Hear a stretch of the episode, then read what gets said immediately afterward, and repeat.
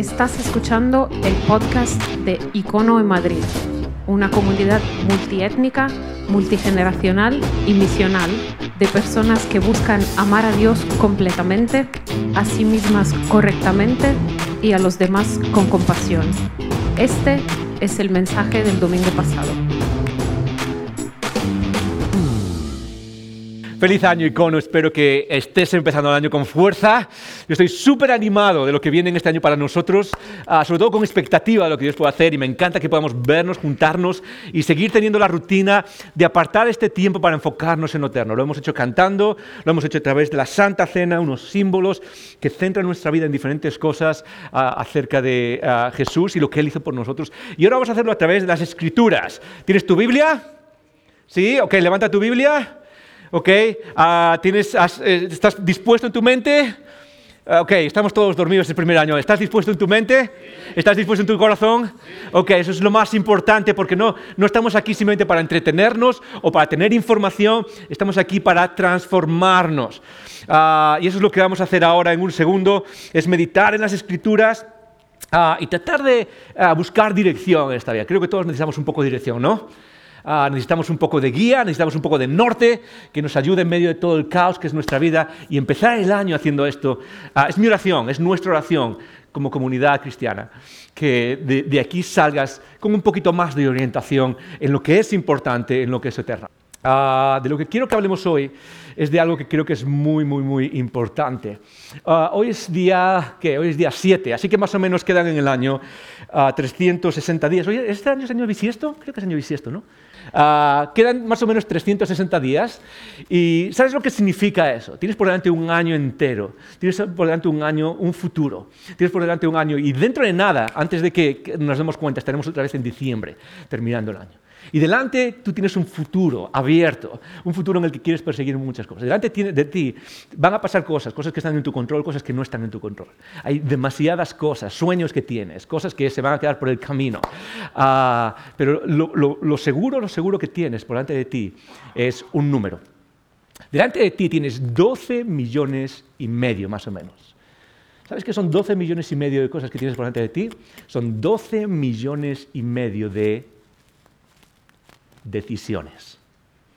Todos los estudios dicen que las personas, ah, contando que dormimos más o menos ocho horas, algunos duermen cuatro, otros duermen quince, pero más o menos las personas dormimos entre ocho horas y con el resto del día, más o menos tomamos al día unas 35.000 decisiones cada día.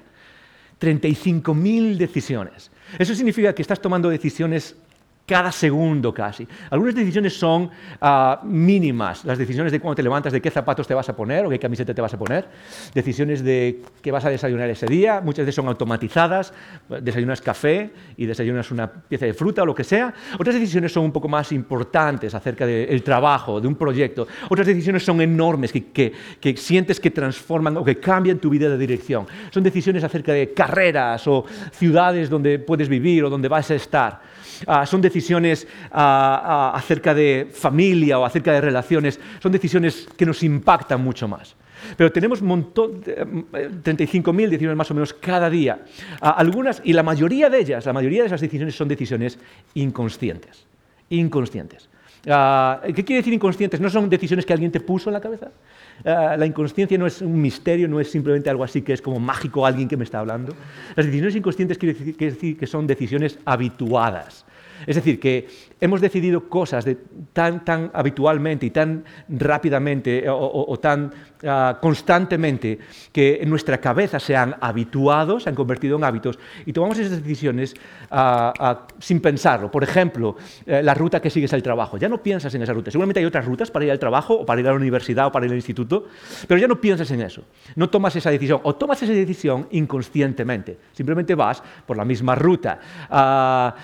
Y como esas hay muchísimas decisiones, decisiones habituadas, decisiones inconscientes. Pero aún así son decisiones que guían tu vida.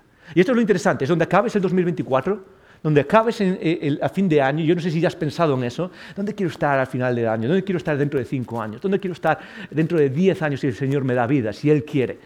Ah, y es importante planearse el futuro.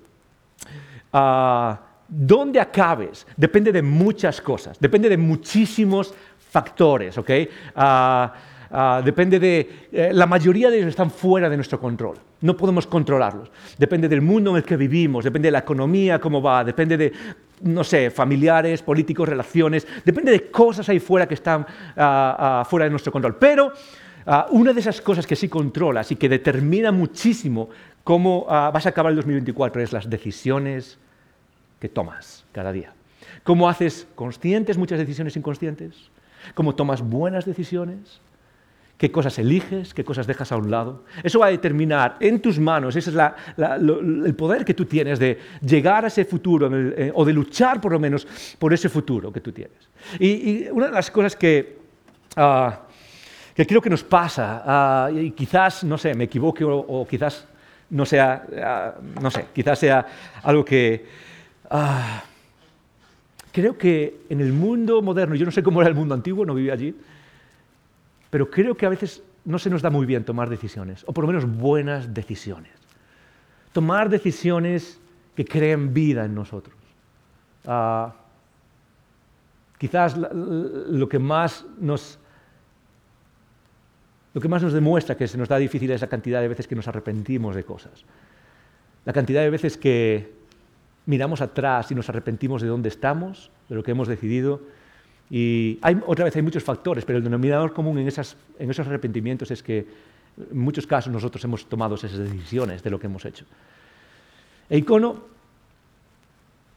ah, mientras pensaba en cómo empezar el año, pensaba en todos nosotros. Pienso literalmente, pongo caras delante de mí, pienso en personas específicas y pensaba en que mi oración y mi deseo para nosotros no solo es, que sigas a Jesús, por supuesto que sí, pero con ello quiero que este año puedas tomar buenas decisiones. Eso es lo que quiero. Eh, eh, lo que quiero este año es, y ese es el título del mensaje, es que puedas elegir lo mejor. Que puedas elegir lo mejor entre todas las opciones que tienes delante de ti, cada día, cada minuto, eh, entre todas las decisiones que son grandes, algunas son enormes decisiones que impactan tu vida, otras son pequeñas.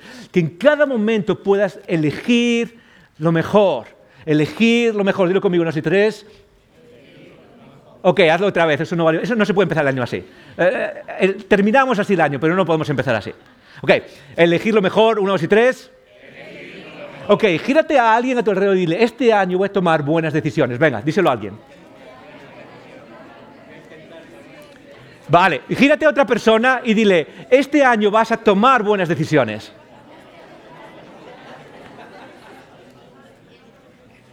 necesitamos aprender a tomar buenas decisiones. Necesitamos tener, por ejemplo, por lo menos la mente. E como pastor, de verdad, quiero, quiero que sepas, a, y queremos con todo lo que tenemos. Hemos llorado por vosotros, hemos, ah, sentimos eh, como nosotros las cosas que pasan, que escuchamos que pasan en el icono. Y ah, una de las cosas que necesitamos recordar es, Dios quiere salvar nuestras vidas y llevarnos a su presencia en el cielo, pero no es lo único que quiere hacer. Dios está interesado en guiar tu vida, en que tomes buenas decisiones, en que tomes decisiones que no te lleven al arrepentimiento, en que tomes decisiones que ah, puedan crear vida en ti, crear belleza en ti, eh, que tomes decisiones que puedan sostener tu vida y hacer lo que Él quiere es crear belleza dentro de ti. Y eso es lo que quiero que hagamos hoy. Lo que quiero es que exploremos un poco, es cómo elegir, o cómo tomar, o elegir lo mejor, lo mejor. Esa frase lleva varias semanas en mi mente, dándome vueltas. Es una frase que... Ah, Ah, que es como que se ha clavado, es una espinita y ah, le he estado dando vueltas, le he estado dando vueltas y he tratado de, no sé, de, ver qué significa mi propia vida y qué, significa incluso, qué puede significar para ti en este año al empezar el año. Es cómo elegir mejor. ¿De dónde sale esa frase? Es una enseñanza, no es mía, no es simplemente una frase positiva, es una frase de Jesús. Jesús mismo un día estaba hablando, estaba con sus amigos. Ah, Jesús estaba caminando hace dos mil años por esta tierra y un día, después de haber enseñado, se juntó con, unos amigos que tenía, especialmente dos amigas. Una se llama Marta y otra se llama María. Marta y María. Uh, el nombre conmigo, Marta y María. Marta y María, son dos amigas. Y Jesús no está haciendo nada especial, está cenando con sus amigos. Está como tú y como yo un día estamos cenando. Y Marta y María están, ah, reciben a Jesús. Y por supuesto Jesús para este momento ya es importante, es el maestro. Jesús abre, cuando habla la gente escucha. Cuando Jesús enseña, cuando Jesús llega a un sitio, la gente está deseando que hable. ¿Alguna vez has conocido a alguien así? De estas personas que cuando invitas a comer a un sitio es como, ah, a, ver si, a ver si habla, a ver si no, no se sienta solo en una esquina y no dice nada. No, es llega a casa y sí, somos amigos y a ver si dice algo, porque siempre que dice algo es como que el mundo se abre, el, futuro parece más brillante, hay más esperanza. Y ese era Jesús. Cada vez que llegaba a un sitio, siempre pasaba, él enseñaba y algo increíble pasaba. Por eso las multitudes le seguían. Y un día está cenando con sus amigos y ah, como lo amaban tanto, sobre todo Marta y María, empiezan a preparar las cosas. Y ah, la persona que empieza a preparar las cosas es Marta, ¿sí? Marta empieza a preparar esas cosas y empieza a cocinar y ah, yo no sé cuántos sois así, cuántos cuando viene un invitado os, empezáis a preocupar por cómo está todo en casa. ¿Alguien así en la sala? ¿Alguien así? ¿Ok? ¿Sí? Ok, levanta la mano, levanta la mano, esto es un experimento. Ok, hay como 30 mujeres y dos hombres que les preocupáis. Hay como, ok, aquí hay algo que eh, allí hay uno, muy bien, eso es, eso es. Y aquí tenemos a otra, aquí tenemos a otro, ok, muy bien, eso es, eso es. Hay que cambiar esto. Ah, yo tengo que reconocer que yo no levanto la mano, ok.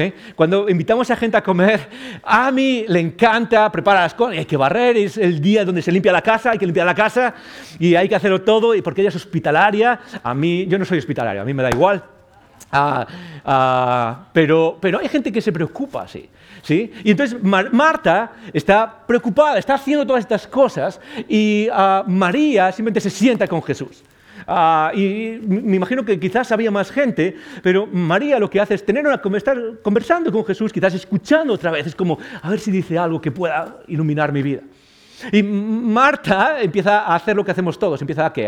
empieza a darle vueltas a la cabeza. Aquí estoy yo sola haciendo todo esto y nadie me está ayudando. ¿Sí? Eh, tenemos tantas cosas que hacer y preparar.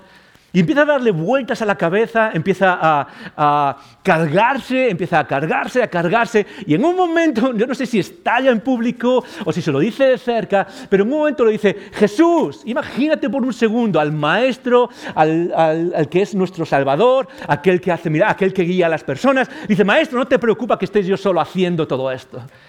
Es tenía que estar explotando por dentro para decirle algo así al maestro. Tenía que estar como, ya no puedo más. ¿No te, ¿No te molesta que yo me esté ocupando de todo esto? ¿No te molesta que aquí... Es como, dile algo a María y a los demás quizás. Diles, diles que me ayuden, diles que necesitamos hacer todo esto juntos. Y es interesante porque Jesús le responde a esto. Entonces Jesús, entonces Jesús le respondió, Marta, Marta, Marta, Marta. Afanada y preocupada estás por muchas cosas. Afanada y preocupada estás por muchas cosas. Pero solo una es necesaria. palabras duras. La frase final es dura. Es, algo que creo que viaja a través de dos mil años y llega a esta sala hoy. Y nos habla a ti y a mí. María ha escogido la mejor y no se le quitará vaya, Jesús está haciendo lo que siempre hace. Es apuntar al centro, al corazón de lo que está pasando. Es, ir más allá de las apariencias que todos ponemos y, ir al centro de las cuestiones importantes en nuestra vida. Y Jesús le dice esta frase que a mí, desde que la he leído, llevo semanas dándole vueltas a esta frase, me, me está retando a repensar cosas en mi vida, prioridades. Déjame decirte un par de cosas acerca de este, este momento que, he notado y que creo que son importantes para entender eh, lo que vamos a hablar hoy. La, primera cosa es que ah, creo que Jesús nos habla a ti y a mí. Ah, Marta dice que estaba preocupada, Jesús le dice, estás preocupada, afanada. Tienes ansiedad, significa ansiedad por lo que está pasando. Y creo que eso es algo que a todos nos pasa, es preocupación por lo que pasa en el mundo, preocupación por el trabajo que tenemos que hacer, preocupación por la carrera, preocupación por eh, cómo empieza el año, preocupación porque hemos gastado demasiado en las navidades y ahora llega enero y llega la cuesta de enero, ¿sí? Y esa cuesta de enero es más costosa, ¿por qué? Por todo lo que quizás nos hemos gastado en, las navidades. Ah, llega, llega a tomar decisiones, llega quizás a las decisiones de buscar un nuevo trabajo o de tener que mudarse a otro lugar porque es el único lugar donde trabajo, o decisiones acerca de familias o de decisiones acerca de enfermedades. Hay preocupaciones que nos cargan. ¿sí? Eh, hay preocupaciones, Marta se estaba preocupando, tú y yo nos preocupamos, muchos vivimos preocupados, la mayoría de nosotros vivimos con preocupaciones constantes, con ansiedad. Uh, uno de los medicamentos que más se venden en España es uno de los países líderes en el mundo en venta de ansiolíticos medicamentos para la ansiedad. No, no, no hay malo, pero sí refleja algo acerca de nuestra vida, que aun cuando tenemos vidas buenas, primer mundo, estamos, uh, muchos de nosotros tenemos, bueno, tenemos lo, lo, que necesitamos en la vida, seguimos cargados y preocupados. Lo segundo que noto aquí es que Marta estaba haciendo algo, cocinando, moviendo las cosas, limpiando, preparando las cosas para Jesús. Y esto es lo interesante, es que Marta no estaba haciendo nada malo. Absolutamente nada malo. Jesús no le echa la bronca. Jesús no llega a casa y viene a comer, se sienta con ellos, ¿sí? Y, y, se sientan todos alrededor. Y Marta está por aquí preparando, moviendo las cacerolas, haciendo el ruido para que alguien escuche y a ver si ayuda de verdad. Uh, haciendo ruido a propósito. Jesús no dice, ¡eh! Que yo estoy aquí enseñando, ven aquí y, estoy hablando, tienes que. No, no, le echa, no le dice que está haciendo nada malo. Muchas de nuestras preocupaciones no, son preocupaciones como algo malo. Jesús no está diciendo, tu preocupación o tu afán no, no es nada malo, tú te estás preocupando, es parte de la vida. Y muchos de nosotros nos preocupamos por cosas, es parte de nuestra vida, pero no es como que está mal o, o como que Dios nos está diciendo, eso está mal. Eh, la conversación que vamos a tener hoy no se trata de elegir entre algo bueno y algo malo, no va de eso. La mayoría de las decisiones que tomas en la vida no son entre algo bueno y algo malo. La mayoría de las decisiones que tomas en la vida o que tienes que tomar en la vida, o la mayoría de las decisiones que son importantes en tu vida es tomar, es tomar una decisión entre algo bueno y algo mejor. Y eso es lo difícil. Y eso es lo que nos está enseñando Jesús aquí. Marta había tomado la decisión de qué? De dejarse o guiar su vida por la preocupación y la carga y la ansiedad que tiene. María escogió otra cosa. Y eso es lo tercero que noto en este texto, que me llama la atención y que habla acerca, pone el contexto para lo que vamos a hablar hoy. Y es, el contexto tiene que ver con que María eligió algo no basado en un mandamiento de Jesús, no basada en una orden. No se dice nada aquí de que Jesús vino, se sentó y dice, hey María, ven a sentarte. ¿sí? Siéntate aquí conmigo, tienes que sentarte aquí, vas a escuchar lo que yo tengo que decirte. No hay nada de eso. No hay, no hay una orden. No hay esa pregunta que tú y yo hacemos muchas veces, ¿sí o no? Cuando se trata de elegir una cosa o la otra, una cosa que no necesariamente está mal, y elegir algo que quizás es mejor, no, hace lo que hacemos muchos de nosotros. Uh, muchos de nosotros que caminamos nuestra vida es, eh, tratamos de preguntarnos, ok, ¿cuál es la voluntad de Dios en esto? ¿Qué, Dios, ¿qué es lo que quieres en esto? ¿Sí? No es una mala pregunta, como vamos a ver después, no es una mala pregunta, pero Dios nos ha revelado su voluntad en las escrituras hay una voluntad general, hay una voluntad que implica cosas acerca de nuestra vida y hay muchas cosas que no nos ha revelado. Y María cuando viene no le dice, oye Jesús, ¿qué es lo que quieres que haga? No. Simplemente llega a un lugar, hay diferentes opciones y ¿qué es lo que hace? Escoge la mejor parte por su libertad. Una de las cosas que tenemos que integrar en nuestra vida es que somos seres libres. Uh, soy libre, di, soy libre. Ok, somos seres libres. ¿Sabes qué significa la libertad? Significa la libertad que tienes la opción de escoger entre opciones, de una manera muy general. Tienes la opción de escoger entre opciones. ¿Y sabes qué es lo que he averiguado acerca de los seres humanos? Es que, por un lado, nos encanta la libertad, queremos perseguir la libertad, queremos ser libres. Por otro lado, odiamos la libertad. No queremos ser libres. Muchos de nosotros preferiríamos vivir con una bola mágica que nos estuviese diciendo a cada paso qué hacer, ¿sí o no? ¿Cuántos sois como yo que cuando vais a un restaurante eh, le decís a alguien más que elija la comida por vosotros? Porque hay tantas opciones, ¿sí? Yo, o sea, yo cuando llego a un restaurante, vamos a McDonald's o vamos a Burger King o lo que sea, a mí os lo puedo decir, es como, eh, me dice, ¿qué quieres comer? Elige algo, ok, hay tantas opciones, ya no sé ni qué escoger, ok. Si quieres salsa picante, si no quieres salsa picante, siempre salsa picante, siempre. Si, quieres pollo o si quieres ternera. No, elige, elige tú por mí, hay tanto. ¿Sí? Muchos de nosotros preferiríamos tener una bola mágica que nos diga, ok, ¿qué tengo que hacer hoy? ¿Qué tengo que hacer hoy? ¿Qué tengo que hacer hoy? ¿Qué tengo que hacer hoy? ¿Qué, qué, qué, Dios, ¿qué voy a hacer en este 2020? ¿Qué carrera voy a estudiar? ¿Qué trabajo voy a escoger? Que preferiríamos a alguien que nos estuviese diciendo.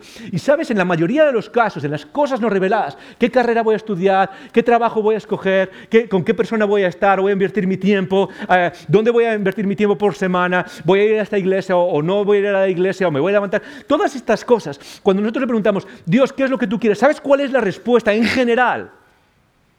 Dios nos mira como buen padre, esa es la revelación de las escrituras, Él te mira y te dice, ¿qué es lo que tú quieres hacer?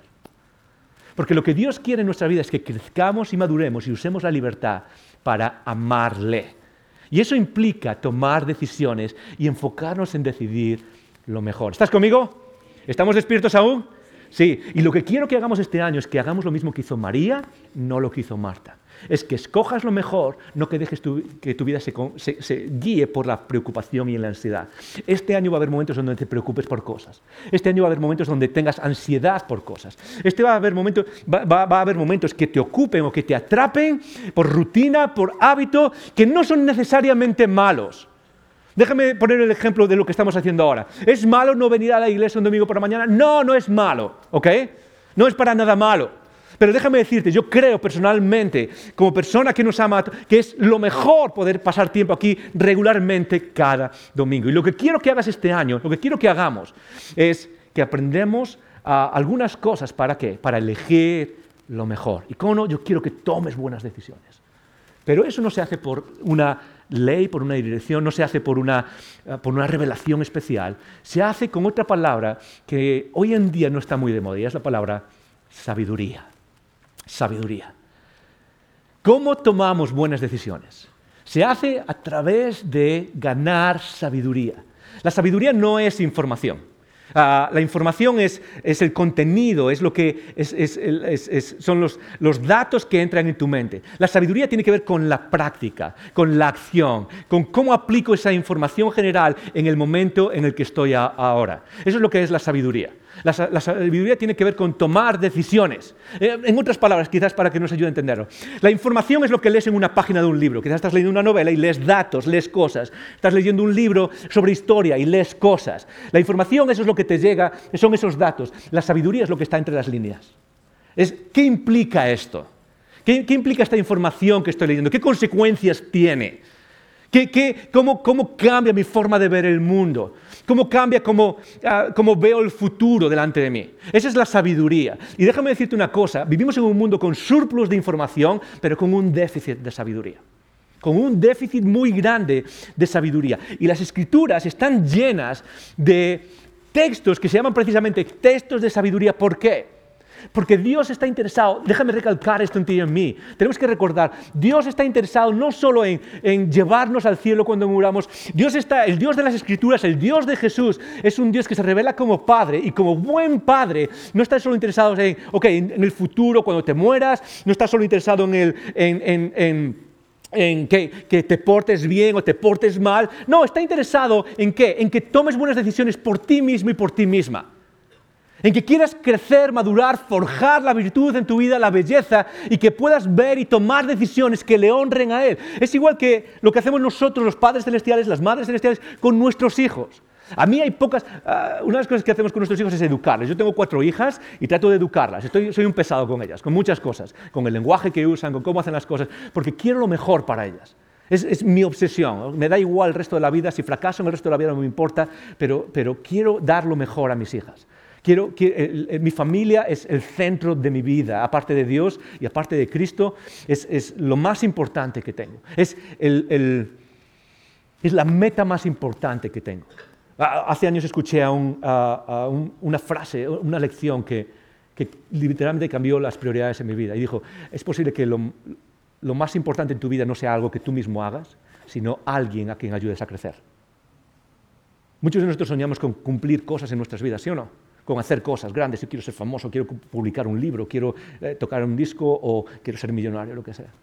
Quizás lo más importante que hagas en tu vida no sea algo que tú consigues, sino algo que ayudas a un, pequeño a conseguir. Y eso cambió porque dejó de que me enfocase en mí y me enfoque en mi familia y, en mis hijas. Trato de educarlas, pero una de las mejores cosas que pasa en mi vida no es cuando yo les digo qué hacer es cuando ellas hacen las cosas, ¿por qué? Porque han crecido, han madurado y ya no hay que decirles lo que hacer. Es como, ok, wow, ya está. tú lo has hecho. Y eso es lo que me llena, ah, como diría el rey, ¿no? Me llena de orgullo y satisfacción. ¿Sí o no? Padres nos llena, me llena de orgullo, me llena de satisfacción me llena de, de, ah, de, nada más se compara a eso. Y déjame decirte, creo, creo realmente que Dios nuestro Padre nos mira de esta manera, nuestro Creador nos mira de esta manera y no está esperando, ok, aquí me está preguntando, ¿qué es lo que tengo que hacer? ¿Qué es lo que tengo que hacer? tengo que dar, tengo que dar financieramente, tengo que ser generoso financieramente y es como, eh, tú decides si quieres hacer eso. Y lo que quiere Dios es que sonreír sobre nosotros, ¿por qué? Porque usamos sabiduría. Ahora, déjame decirte algo antes de eh, repasar un par de cosas uh, súper rápido. Muchas veces pensamos que la sabiduría es una especie de, ah, habilidad innata. ¿sí? Hay personas que son sabias y hay personas que no son sabias. ¿Sí? Hay personas que nacen con, wow, estas personas toman buenas decisiones y quizás tú conoces a alguien así, es como decisión tras decisión, su vida es en las diferentes áreas de nuestra vida, familiar, relacional, ah, de carrera, de, de, trabajo, es como que personas son increíbles, toman buenas decisiones. Y pensamos que es como una habilidad innata, pensamos que es como una, capacidad sobrenatural que solo algunos tienen. Y déjame decirte, no es cierto, la sabiduría se puede aprender. Tú puedes aprender a ser más sabio. Muchas veces las personas vienen a mí como pastor y me hacen preguntas sobre la vida. ¿Qué debería hacer con esto? ¿Qué debería hacer con aquello? o, la, frase que, más, que muchas veces dices es que no sé qué hacer. ¿Sí? Por ejemplo, tengo una familia, tengo un problema y no sé qué hacer. Y muchas veces yo pienso, es normal. Es normal que no sepas qué hacer, porque tomar una decisión en la vida, tomar decisiones de vida, es como jugar al golf, o como jugar al fútbol, o como aprender a tocar el piano. ¿Sí? Yo tampoco sé escalar paredes sin cuerdas. Bueno, ni con cuerdas. No, no sé escalar. ¿Sabes por qué no sé escalar? Porque nunca he practicado escalar. Porque nunca nadie me ha enseñado a escalar. Nunca nadie me ha enseñado cosas de cómo escalar y no, he pasado tiempo practicando. Y esto es lo interesante, es que muchas veces pensamos que la sabiduría es, una especie de hábito innato y no lo es. La sabiduría es algo que puedes aprender, puedes desarrollar, pero necesitamos dedicarle tiempo, necesitamos reflexionar sobre eso, necesitamos estar en un ambiente donde, donde podamos aprender de eso. Y lo que quiero hacer hoy, en lo que queda de mensaje, en los próximos 20 minutos, 15 minutos, es mencionar algunas de cosas de cómo ganar sabiduría. Es lo que quiero que hagas. Quiero que aprendas y puedas ganar sabiduría. Ahora, no voy a mencionar todo de cómo ganar sabiduría, eso sería imposible, no nos llegaría todo el año. Pero quiero que salgas de aquí con tres pilares que creo que si aplicas estos tres pilares, creo de verdad que estás eh, empezando un buen camino. Creo que de verdad estás ah, en una buena lanzadera de poder empezar a adquirir sabiduría y tomar buenas decisiones este 2024. ¿Estás conmigo? ¿Sí? ¿Vas a tomar notas? ¿Vas a apuntar esto? Fantástico, vamos a empezar. El primer pilar o la primera idea general es, esta, es asume tu responsabilidad en ganar sabiduría. Léelo conmigo, uno, dos y tres. Muy bien, ok, asume responsabilidad en ganar sabiduría. Ah, ¿Por qué menciono esto? Es porque eh, es el primer elemento que es eh, importante en ganar sabiduría, es asumir nuestra responsabilidad. La sabiduría no va a bajar del cielo así simplemente como, ya está, ahí va. Y vamos a hablar un poco de eso en un segundo. La sabiduría no viene eh, como algo innato, ¿sí? No estoy un día tumbado en el sofá viendo Netflix y es como, eh, me siento más sabio. No va a pasar. La sabiduría es algo que se busca. Igual que personas se vuelven habilidosas en un deporte, se vuelven habilidosas cantando o con la música, se vuelven habilidosas pintando. Una persona se puede, poder, se puede volver habilidoso en tomar decisiones en la vida. Una persona se puede, puede, aprender el arte de tomar decisiones y desarrollar esa sabiduría, no por información, pero uno necesita ah, tener la responsabilidad. Uno necesita asumir esa responsabilidad. Y esto es muy importante porque creo que no la asumimos en el mundo de hoy. O como decía antes, montón de información, montón de cosas de las que nos preocupamos, pero piensa en un segundo. Ah, una de las cosas que quizás has hecho, o si no deberías hacerlo, es al final del año miras hacia atrás y evalúas tu año. ¿Sí? ¿Y qué cosas evaluamos del año? Pues evaluamos dónde hemos gastado nuestro dinero. Quizás es una de las cosas que has mirado, espero que lo hayas hecho. Ah, ¿Dónde hemos gastado nuestro dinero? Ah, eh, eh, ¿Cómo ha ido tu carrera? ¿Cómo, ha ido el trabajo? ¿Cómo han ido ciertas cosas? ¿Sí? Déjame preguntarte, ¿alguno se ha sentado, no tienes que levantar la mano, no tienes que decir nada, pero ¿te has sentado y has evaluado en qué cosas he invertido para ser más sabio? La mayoría de nosotros no lo hacemos. Y esto es lo, interesante, es que ese es, eso, el invertir en ser más sabio o más sabia, es la plataforma de la que dependen todas las demás cosas. ¿Por qué? Porque todo lo que haces en la vida es tomar decisiones. Y esa sabiduría lo que hace es volverte más sabio. Y muy pocos dedicamos tiempo a eso, dedicamos esfuerzo. O como, como estoy diciendo, es dedicamos la actitud, la responsabilidad. Así que lo, lo primero que necesitas hacer al salir de aquí es decir, ok, este año voy a asumir la responsabilidad, voy a ponerlo sobre mis hombros, el, buscar la sabiduría. Esa es la expresión, ese es el lenguaje que usa el Antiguo Testamento, el Nuevo Testamento, las Escrituras. Es busca la sabiduría. Proverbios capítulo 1, Proverbios capítulo 2, capítulo 3. Es busca la sabiduría, busca la sabiduría, busca la sabiduría, búscala. Y esta es la frase, esta frase me encanta, la vamos a leer ahora en un segundo, pero os la voy a decir ahora. Es búscala como buscas el dinero. ¿No es una imagen increíble que nos da Dios? Porque todos sabemos lo que significa buscar dinero, ¿sí o no? Todos sabemos lo que significa la intención, todos sabemos lo que significa la pasión, la estrategia, el pensamiento que pones en que te suban el sueldo, o en tener un trabajo que pague más, o en que aumente la, cuenta de banco, ¿sí o no? Eh, no hace falta que te lo explique, todos sabemos exactamente lo que es eso. Y en Proverbios se nos dice que busca la sabiduría de la misma manera o mejor de lo que buscas dinero.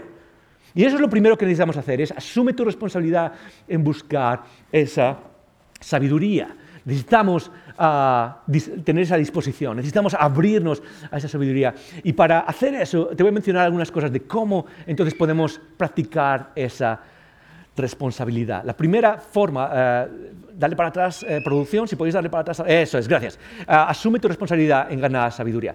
Lo primero que necesitas hacer entonces, lo primero que podemos hacer para ganar sabiduría, eh, mientras asumimos esa responsabilidad, mientras decimos, ok, entonces, ¿qué hago? Bien, lo voy a hacer, voy a, voy a asumir mi responsabilidad, ¿qué es lo que necesitas? Lo primero que tienes que hacer es pedírsela a Dios, pedírsela a Dios simplemente pedírsela a Dios. Santiago, eh, Santiago es el libro de la sabiduría del Nuevo Testamento. Si abres el Nuevo Testamento ¿sí? y, buscas el libro de Santiago, Santiago era el hermano de Jesús. Y Santiago se convirtió en uno de los líderes de la iglesia primitiva y escribió esta carta, que es, de hecho, es el primer documento del Nuevo Testamento que se escribe y eh, escribe con, todo el mundo reconoce que escribe con el tono de la sabiduría del Antiguo Testamento, de la sabiduría antigua. Y una de las cosas que menciona es, si alguno de vosotros, Santiago 1.5, si alguno de vosotros le falta sabiduría, ¿qué es lo que tiene que hacer? Vamos a decirlo más alto, ¿qué es lo que tiene que hacer? ¿Qué es lo que vas a hacer si quieres sabiduría? Se la pides a Dios. ¿Cuándo fue la última vez que te arrodillaste, que te sentaste, que oraste ah, en algún momento, no solo en la comida, y le pediste a Dios sabiduría para tomar, para, tomar buenas decisiones? Ah, hay muchas cosas que se pueden hacer, pero yo creo que el comienzo, sobre todo para los que seguimos a Jesús, empieza aquí. Eh, ¿Por qué? Porque Dios es la fuente de la sabiduría. La, la, sabiduría no viene del vacío, de ningún sitio, es como todo lo demás. Si tú ganas información, esa información viene de algún sitio, ¿sí o no? Nadie descubre todo por sí mismo. Eh, ¿Cómo recibes información? Porque leo algún libro, porque escucho a alguien, porque, eh, ah, porque observo algo. Sí, la información viene de algún sitio, la sabiduría viene de algún sitio, hay una fuente, es como la luz, viene de algún sitio. Y lo que Dios nos promete en las Escrituras es una promesa muy directa. Y es que si alguno tiene falta de sabiduría, ah, ¿quién será quien tiene falta de sabiduría? Si alguno tiene falta de sabiduría, ah, me cuesta tomar decisiones. Ya, cuando pienso en el 2023, he tomado decisiones, pero algunas de ellas fueron desastrosas. Ok, si tú estás ahí, ¿cuál es lo primero que vas a hacer? Es ir al Dios que te ha hecho una promesa y decir, Dios, quiero sabiduría, Dios, necesito sabiduría. He estado tomando malas decisiones toda mi vida. He estado tomando malas decisiones este año. Tengo que tomar algunas decisiones este año y siento que estoy perdido. Y Dios, sé que tú me has dado libertad. Sé que tú me has dado libertad para escoger. Hazme sabio para escoger bien para tomar mejores decisiones. Si alguno tiene falta de, eh, sabiduría, dice, pídesela y Dios se la dará. Y luego para que nos quede bien claro, añade esto, porque Dios, y alguno pensará, bueno, a lo mejor me da un poco, me da... No, Dios da generosamente, sin menospreciar a nadie. ¿Qué quiere decir eso? Lo que quiere decir es que Dios da no de acuerdo a lo que tú ya eres. No, no da de acuerdo a, ¿sabes qué? Has tomado malas decisiones toda tu vida, no te voy a dar sabiduría ahora. No, no, no, no, no. ¿Has visto? No, no, no se trata de eso. Cuando uno llega a Dios con una disposición abierta, cuando uno llega a, a, nuestro Creador, a nuestro Padre Celestial, y de corazón le dice, Dios, quiero tomar buenas decisiones, quiero elegir lo mejor, quiero ser como María, y en medio de todas las cosas que pueden atraparme este año, quiero elegir lo mejor. Eh, ¿Cuál es la promesa? Dios da a aquel que se lo pide. Dios da sabiduría. El ejemplo es Saúl en el Antiguo Testamento, Salomón, perdón, ¿os acordáis? Salomón hace, eh, eh, iba a presentar unos sacrificios, ¿sí? Y se le, se le pidió que presentase un sacrificio, era lo que tenía que presentar en el Antiguo Testamento. Y de repente Salomón eh, hace como muchos de nosotros, ¿sí? se, le va la pinza y eh, eh, no hace un sacrificio, hace mil sacrificios. Sacrifica mil ovejas. Y, un, es como una gratitud increíble. Y Dios le dice, se nos dice en la Escritura, Dios le dice, pídeme algo, pídeme lo que quieras. Si Dios te dijese, pídeme algo, pídeme lo que quieras, ¿qué le pedirías a Dios? No tienes que responder. Pero sé honesto, ¿qué le pedirías? Porque seguramente sabiduría estaría muy abajo en la lista, ¿sí o no? Quizás dinero estaría ahí arriba, ¿sí? Quizás una posición mejor. Salomón le dice, dame sabiduría. ¿Y qué es lo que nos dicen las escrituras? Que Dios hizo a Salomón la persona más sabia de la historia. Sí se puede. Dios quiere darte sabiduría. Solamente tienes que pedirla. Es lo primero para ganar sabiduría para asumir la responsabilidad. Lo segundo, y esto es súper importante también, es una de las claves en mi vida. Yo te voy a decir que en mi vida personalmente esto es lo que más me ha ayudado a lo que creo que es tomar buenas decisiones en la, en la vida. Y es estar con otras personas, asociarte con otras personas que son sabias. Uno de mis proverbios favoritos, uno de mis eh, dichos de sabiduría del Antiguo Testamento favoritos es uh, Proverbios 13:23. Proverbios 13:23 dice, el que anda con sabios será sabio, el que se junta con necios acaba mal. ¿Puede ser algo más directo que eso? Yo no sé cómo te habla, pero vamos a leerlo juntos, ¿os parece? Proverbios 13:3, léelo conmigo, una, dos y tres. Será el que se junta con necios acaba mal. Así de sencillo, así de directo. Eh, ¿Cómo puedo asumir mi responsabilidad? O sea, yo quiero este año crecer en sabiduría. Es algo que se aprende, es algo que se desarrolla, es algo en lo que uno va creciendo. Ok, entonces, ¿cómo puedo crecer en esto? ¿Cómo puedo ganar sabiduría? Pasa tiempo con personas que son sabias. Y yo te puedo decir una cosa si yo he tomado alguna buena decisión, si crees que he tomado alguna buena decisión, si uh, en, en, términos, no sé, me has visto interactuar con mi familia, con lo que sea, si yo he tomado buenas decisiones es porque me he encontrado y he asociado con personas que toman buenas decisiones. Y te voy a decir algo, no se trata de conseguir un maestro o alguien que te enseñe, se trata simplemente de pasar tiempo y observar. Uh, la sabiduría no es, uh, voy a decir algo que quizás suene un poco místico, pero es, creo que hay algo cierto en esto. La sabiduría no necesariamente se enseña, la sabiduría se transmite. ¿Qué quiere decir eso? Que no, no, ganamos sabiduría necesariamente por las palabras directas de alguien, enseñanzas que hay eso, consejos, buenos consejos, ¿sí? dirección, guía. Pero muchas veces la sabiduría llega a nuestras vidas simplemente por la, lo, que se llama, lo que se puede llamar imitación inconsciente. Los seres humanos somos seres que estamos constantemente imitando nuestro ambiente. Ah, de hecho, ah, algunos estudios dicen que empezamos a imitar a los 47 minutos de vida. Empezamos a imitar nuestro ambiente, el lugar en el que estamos, a los 47 minutos. Y eso lo hacemos toda la vida. De hecho, Dios nos ha, me habéis escuchado decirlo alguna vez, Dios nos ha dotado nuestro cerebro con un sistema neuronal que se llama sistema espejo, las neuronas espejo, cuya única función es, es reflejar lo que está pasando a nuestro alrededor y replicar aquello que, está, que creemos que está bien. Uh, lo que hacemos es, es, es copiar lo que está pasando a nuestro alrededor. Eh, y lo hacemos como? Inconscientemente. No lo hacemos conscientemente, lo hacemos inconscientemente. Y una de las mejores cosas que puedes hacer para ganar, para ganar sabiduría es, es estar en ambientes regularmente, repetidamente, consistentemente, que reflejan sabiduría. Y eso es algo que de alguna manera se transmite, se pega. Es como que empiezas a absorberlo uh, simplemente por, esa observación y esa copia que haces. Uh, Uh, en, en, el matrimonio he aprendido muchísimas cosas acerca de cómo relacionarme cometiendo errores montón de veces. A mí os lo puedo decir, muchas veces he cometido errores. Uh, y, lo seguiré cometiendo. Pero me acuerdo, por ejemplo, un matrimonio que conocí en Estados Unidos, cuando vivía en Estados Unidos, uh, y era un ejemplo de familia, uh, era un ejemplo de cómo se relacionaban entre, entre, en el matrimonio y con sus hijos. nunca les hice una pregunta. Él se llamaba, ella se llamaba Sandy, él se llamaba Jasper. Él, él, era como un osito, me encantaba, era, era como un oso de peluche. Y, y era una persona increíble. Era uh, director uh, de Microsoft a nivel nacional en Estados Unidos. a una persona que había alcanzado un montón de cosas en su vida. Y nunca le hice una pregunta sobre su familia, pero constantemente pasaba tiempo con él, me encantaba ver cómo se relacionaba con sus hijos, me encantaba ver cómo se relacionaba. Y déjame decirte, se me pegaron muchas cosas de él. O quiero pensar que se me pegaron muchas cosas de él. ¿Qué quiere decir esto? Que necesitamos pasar tiempo donde hay gente sabia para adquirir esa sabiduría. Y por eso siempre hago el énfasis, por ejemplo, en lo que se llaman los iconogrupos.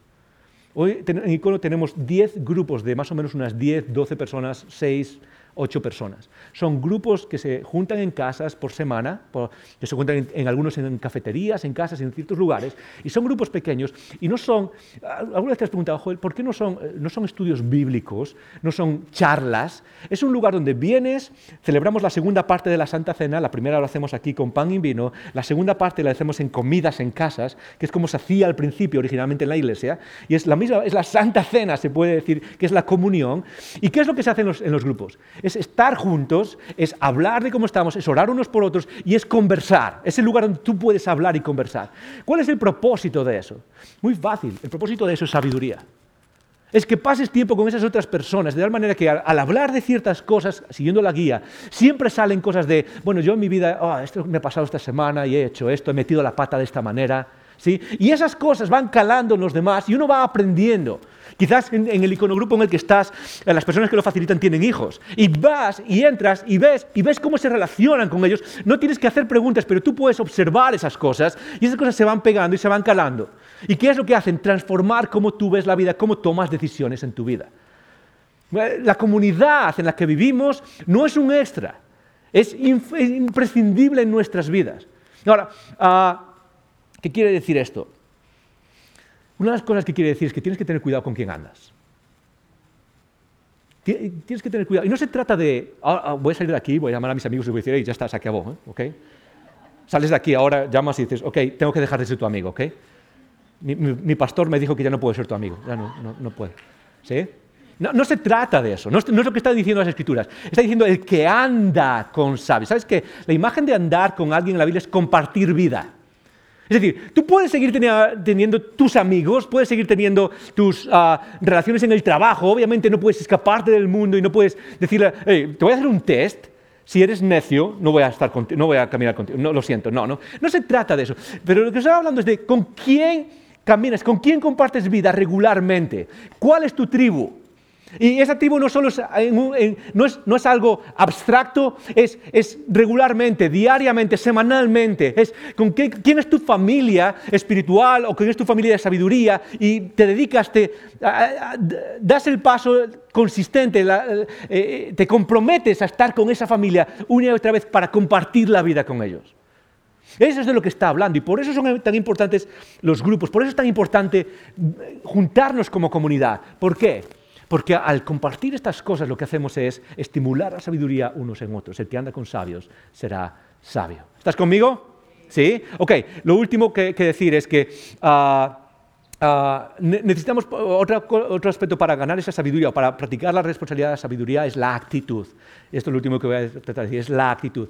Proverbios dice esto, dice, el que busca, pongo el siguiente, Proverbios, eso es. Eh, eh, eh, si, si la sabiduría persigues como el dinero y la rastreas como un tesoro, entonces comprenderás el temor de Dios y encontrarás el conocimiento de Dios. Ok, ¿cómo persigues como un tesoro? Otro de los proverbios dice que el que es humilde gana sabiduría, humildad. Si te fijas, nunca nos explica cómo ganar sabiduría en términos de técnica, nos explica cómo ganar sabiduría en términos de actitud. ¿Por qué?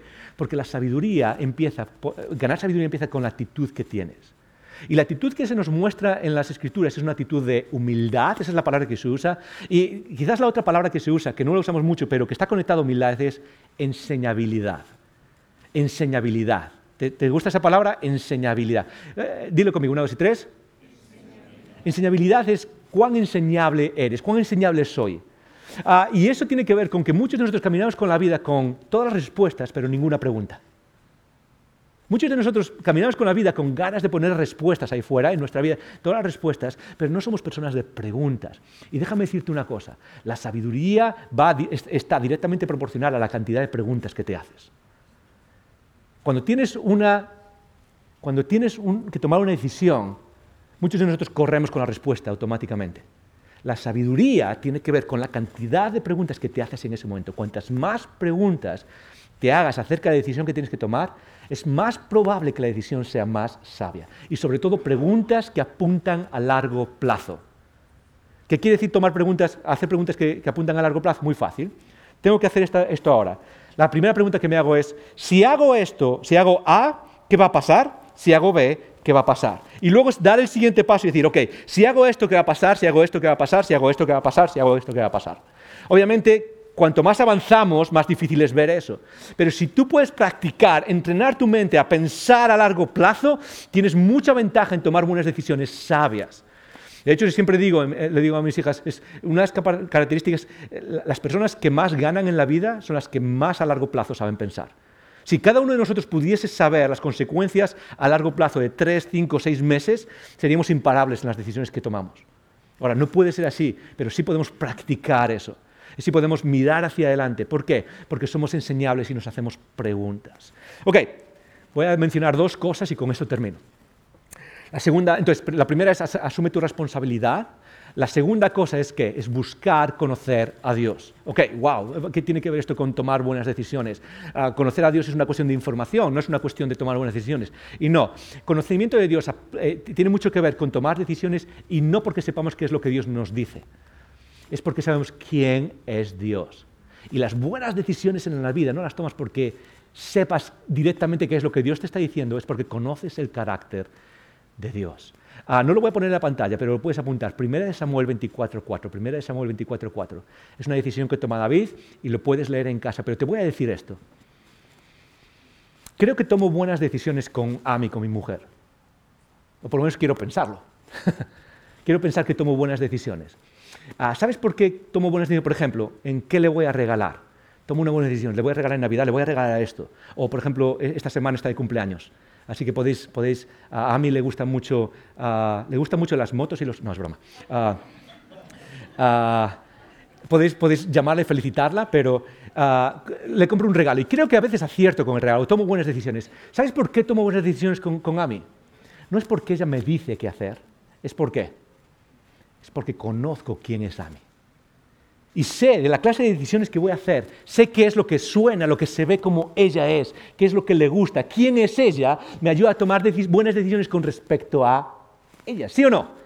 esa es la, la, idea. Y no solo eso, si ella me estuviese constantemente diciendo qué hacer, ¿tú crees que eso sería una buena relación?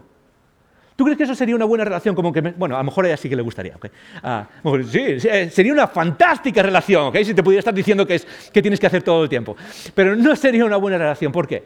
Porque es una relación donde una de las dos personas pierde su libertad.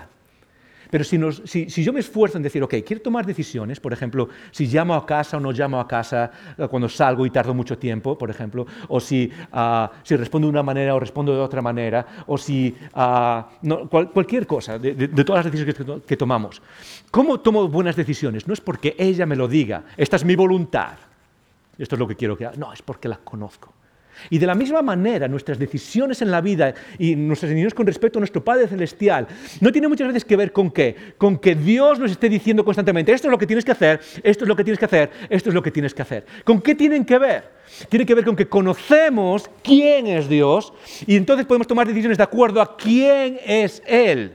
Por eso, y esto es una, de las cosas que necesitamos aprender, por eso, ¿alguna vez te has preguntado por qué en las, en las escrituras no están los detalles de todas las decisiones que tenemos que tomar. Dios podía haber revelado las decisiones de todos los detalles que tú y yo tenemos que tomar. Pero cuando uno ve las escrituras se da cuenta de que relativamente hay pocas instrucciones. Por ejemplo, en el código de Moisés, en el, en el, Pentateuco, Génesis, Éxodo, Levítico y Número, en el, en el, Antiguo Testamento hay algunas leyes. Y quizás dices, es que hay un montón de leyes en el Antiguo Testamento. Tú sabes que comparado con otros códigos legales del Antiguo Oriente, el que tenemos en las escrituras es muy, muy simple y muy conciso. El código de Hammurabi, por ejemplo, que se escribió 200 años antes del que de Moisés, es mucho más complejo, mucho más enrevesado, mucho más detallado. ¿Por qué?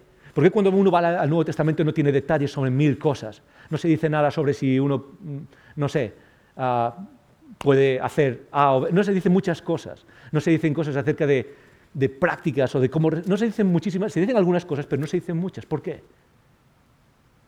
Muy fácil porque Dios no está esperando que tomemos decisiones de la vida basado en lo que Él nos dice que tenemos que hacer, sino que tomemos decisiones basadas en qué? En quién es Él. Por eso muchas de las cosas que seguimos los cristianos no hay un versículo. No, es como, ok, eh, tú crees que hay que hacer eso, ¿por qué hay que hacer eso? Muéstrame el versículo. No, no hay nada en, las escrituras. En las escrituras no hay nada acerca de, no sé, hay miles de cosas. Pero ¿por qué lo hacemos? ¿Por qué a lo largo de la historia se ha hecho eso? Voy a poner un ejemplo, quizás es un ejemplo duro. En las escrituras no hay nada acerca, en el Nuevo Testamento no hay nada, no hay instrucciones directas acerca del aborto. No hay ni un, ni un, ni un eh, texto directo. Pero si uno va, por ejemplo, al primer documento, al primer documento que se escribió de discipulado de la historia de la Iglesia, se llama la Didaje. La Didaje, que es el primer documento que sabemos que hay de discipulado de cristianos, se dice claramente que ningún cristiano practicará aborto o exposición. Exposición era lo que practicaban los romanos, que era a los niños recién nacidos dejarlos en la calle para que se muriesen. Cuando no querían e-, ese hijo, se llama exposición. ¿Por, qué los primeros cristianos tan tajantemente dijeron, una persona que sigue a Jesús no puede practicar eso? ¿Por qué? No porque hay un texto, un versículo. ¿Por qué? Porque el carácter de Dios, quién es mi Dios, lo demanda. Entonces, tenemos eso. Es buscar conocer a Dios, va a traer claridad a tu vida de qué decisiones tomar. Y lo último, ah, la última cosa que necesitas hacer es predecidir y prepararte. Predecidir. Muchas veces las malas decisiones que tomamos no las tomamos porque no sepamos, las tomamos porque sabemos que hay que hacer, pero cuando llega el momento, el momento nos atrapa, ¿sí o no? Nos atrapa y tomo la mala decisión. Por ejemplo, tú sabes que tienes que comer mejor, pero ¿qué pasa cuando llegan las diez y media de la noche y, llegas a la cocina y abres para comer algo? ¿Qué es lo que pasa? Que es como que un, demonio te atrapa, ¿sí o no? Un espíritu maligno te atrapa y mueve tu mano en lugar de a las manzanas, lo mueva los croissants de chocolate. ¿Sí? Es como que hay algo ahí, ¿sí o no? Es como que ah, tú sabes, tienes la información, tienes, sabes lo que hay que hacer, pero el momento te atrapa. ¿Cómo, ¿Cómo logramos vencer eso? ¿Cómo logramos cambiar eso? Una de las cosas que necesitamos hacer es predecidir y prepararnos. Predecidir y prepararnos. Daniel capítulo 1, el, texto de Daniel en el Antiguo Testamento. Daniel capítulo 1 dice esto. Dice que Daniel, ¿qué? Se propuso en su corazón no comer la comida contaminada del rey. Lo que está diciendo básicamente eso es que Daniel sabía que, y aparte de la teología que hay detrás de todo esto, es, el rey los iba a alimentar y antes de que llegase el momento, Daniel no toma la decisión de no comer eso, voy a esperar a que llegue la comida y a ver que esté delante y yo tenga hambre y entonces luego voy a decidir qué hago con la comida. No. Lo que dice es, no voy a hacer esto, llegue como llegue, no quiero hacer esto. Y es predecidir. Hay muchas cosas que tú y yo necesitamos predecidir. Por ejemplo, en, los gastos de cada mes necesitas predecidir en cómo vas a reaccionar cuando, ok, tengo que tener una mala conversación con alguien, tengo que tener una conversación eh, difícil con alguien. Si va mal, si la persona reacciona mal, ¿cómo voy a reaccionar? ¿O ¿Qué es lo que voy a intentar hacer? Es predecidir. Lo segundo es prepararte. ¿Qué quiere decir eso? Es entrenar la decisión en tu mente. ¿Sabes por qué? una, idea muy, muy, sencilla que necesitamos recordar es tu cerebro no, es capaz de diferenciar realidad de imaginación. Si, cuando tú imaginas algo, literalmente en tu cerebro es como que está pasando. Y, lo que haces es practicar eso en tu cerebro. Ah, hace algunos, eh, lo, lo, he compartido algunas veces. Ah, hace un, año y pico empecé a perder peso y he perdido unos, como unos 20 kilos así. Y he hecho muchas cosas distintas y he hecho, aplicado técnicas psicológicas y algunas cosas para lograr hacerlo. Uh, una de las cosas que he hecho es dejar de beber alcohol. He intentado dejar de beber. Bebo ah, una cerveza o dos cada tres meses, cada cuatro meses suelo, mm, tomar algo así, pero el, 99% de las veces bebo agua con gas, es lo que me gusta beber. Vosotros sabéis, me gusta, es agua con gas. Uh, pero una de las al principio era una cosa súper difícil de hacer. ¿Sabéis por qué? Porque es, has habituado esa respuesta, ¿sí o no? Cuando tú quedas con unos amigos y vas a un bar y el camarero viene y te pregunta qué es lo que quieres tomar, por años y años mi respuesta ha sido ¿qué? Un tercio. He, practicado esa respuesta una y otra vez. Un tercio, un tercio, un tercio un tercio. Y al principio, cuando decía, ok, yo no quiero, iba a quedar con algunos amigos, voy y, me dice el camarero, ¿qué? yo digo, ok, voy a pedir un agua con gas. ¿Y qué es lo que, qué es lo que pasa? Llego, llego al, camarero, el camarero viene y me pregunta, ¿qué es lo que quieres? Digo, un tercio. No puede ser, no puede ser. Ok. Ah, ¿Cómo, ¿Qué es lo que hacía muchas veces entonces para lograr hacer eso? Es practicar en mi cabeza la respuesta. Y esto es literal, ¿ok? Sé que suena un poco uh, infantil o lo que sea, pero es cierto. Es, aparco el coche, quedo con amigos, aparco el coche y tengo que caminar 100 metros a la cafetería. ¿Y sabes qué es lo que hago por el camino? Es practicar la respuesta. literalmente. ¿ok? Es como el camarero va a venir, te va a preguntar qué quieres y tú vas a decir un agua con gas. No vas a decir un tercio, vas a decir un agua con gas. Y lo practico una y otra vez, una y otra vez. Me siento, ¿ok? Hola, ¿cómo estás? Sí, ok. ¿Y qué es lo que tomas? Practicas la respuesta, predecides y practicas la respuesta. ¿Cómo te ha sentado todo esto? Muchas cosas, ¿sí o no? Me alegro, me alegro. Icono, este es un año en el que me gustaría que tomes las mejores decisiones de tu vida.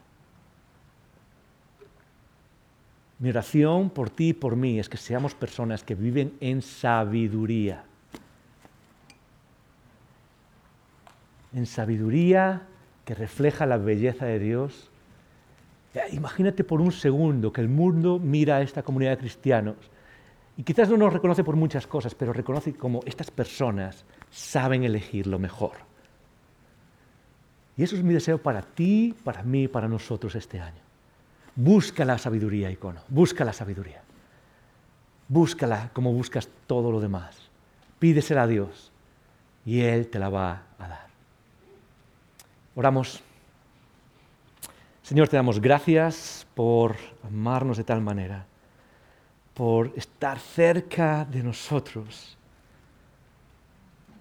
por guiarnos en la vida.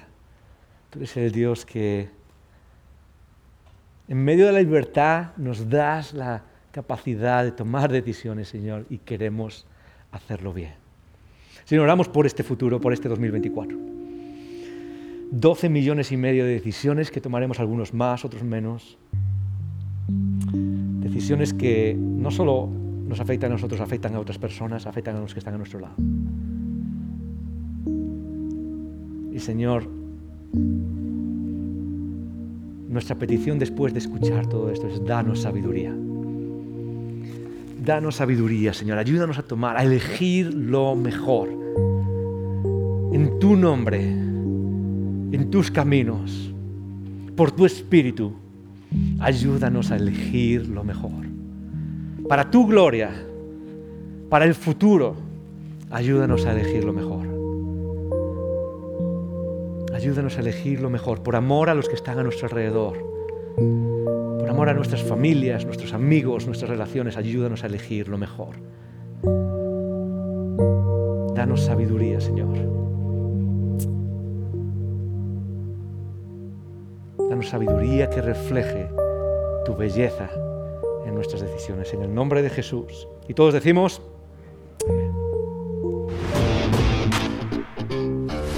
Gracias por escuchar estos recursos. Esperamos que te haya retado y motivado a vivir arriba, adentro y afuera. Recuerda que para conversar sobre estas ideas puedes participar en un icono grupo. Pásate por nuestra página web y encuentra más información. icono.online.